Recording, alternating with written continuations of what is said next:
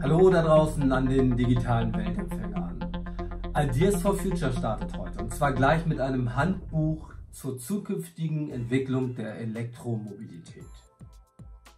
Das ist insofern ein perfekter Zeitpunkt, um im Rahmen der gleichzeitig stattfindenden äh, IAA 2019, was wir hier im Hintergrund ein bisschen laufen sehen, konkrete Meilensteine aus ganz validen Zukunftsideen beizusteuern. Und zwar zur freien Verwendung für alle Beteiligten, also das wären dann wir alle, als eine Art Anleitung der schrittweisen Umsetzung. Die einzelnen Ideen sind valide, da wir diese mit einer neuartigen Methodik der Ideengewinnung, auch Ideation genannt, gewonnen haben. Und bei dieser Methodik nutzt ein Team aus Ideenentwicklern eine ganz spezielle Software und diese versetzt jeden einzelnen Ideenentwickler in einen optimalen mentalen Zustand der Ideenentwicklung. Und die so resultierenden Ideen, die haben wir dann ganz normal Hintergrund recherchiert und somit die Daten abgesichert. Und das alles wollen wir jetzt in, in der Weiterentwicklung dieses Handbuchs in den nächsten Folgen nach und nach detailliert beschreiben. Aber heute für den Anfang wollen wir äh, erst einmal eine Übersicht geben, unseren eigenen Reiseplan in die Zukunft der Elektromobilität vorstellen. Und der geht natürlich zwangsläufig auch mit einer ja, Energiewende einher. Das Ganze wollen wir tun ein bisschen außerhalb der üblichen Diskussion mit einem ganz, ganz äh, alternativen Ansatz. Also wir wollen da gar nicht in diesen momentan stattfindenden Kanon einstimmen. Also nochmal für unterwegs. Unser Ergebnis kombiniert neue Ideen und äh, Gedanken und die werden mit bestehenden Lösungen und Entwicklungen kombiniert und fusioniert und zu einer ganz klaren ähm, Entwicklungslinie aufeinander abgestimmter Meilensteine dann ähm, dargestellt. Was uns auch schon zum ersten Meilenstein bringt. Und zwar mal eine kleine Erkenntnis durch die Bestandsaufnahme und ähm, ja, wo geht es hin in Zukunft? Und zwar sehen wir, dass in Zukunft wir nicht mehr alleinig von äh, Elektromobilität reden werden, sondern von ähm, global vernetzter individueller Fortbewegung.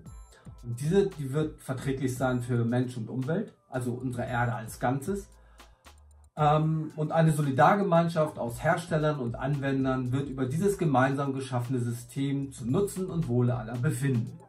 So, das mag jetzt aus heutiger Sicht vielleicht utopisch klingen, doch als logische Konsequenz wird es genau darauf hinauslaufen.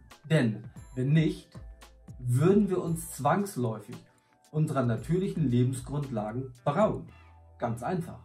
Es ist also eher utopisch von den Profiteuren des heutigen, also des bisherigen Systems, aus, aus, aus ähm, Ölgesellschaften, Automobilherstellern und Staaten mit ihren Steuereinnahmen zu glauben, dass in die breite Masse an Menschen weiterhin passiv folgen würde. Das wären dann auch wieder wir. Also ich sehe nicht, dass das stattfindet.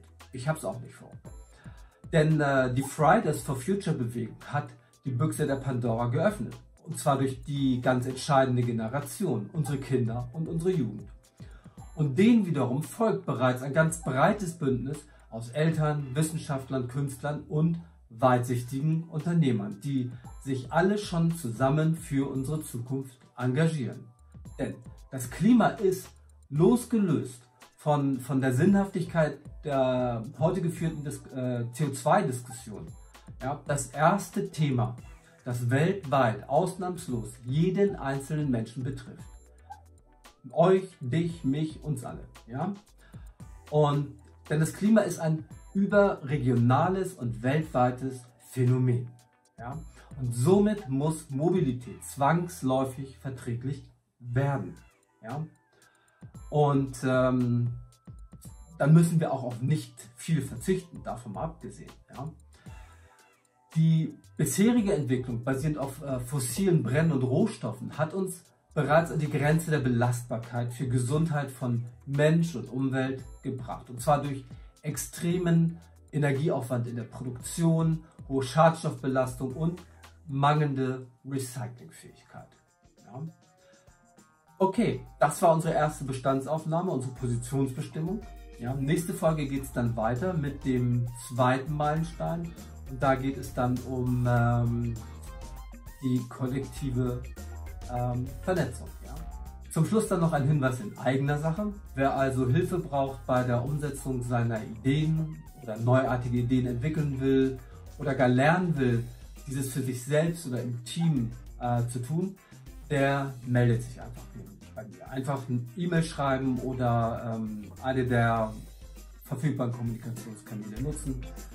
Und ich freue mich auf eure Reaktion. Also bis zur nächsten Folge. Euer Thomas Tantius und Ideas for Future.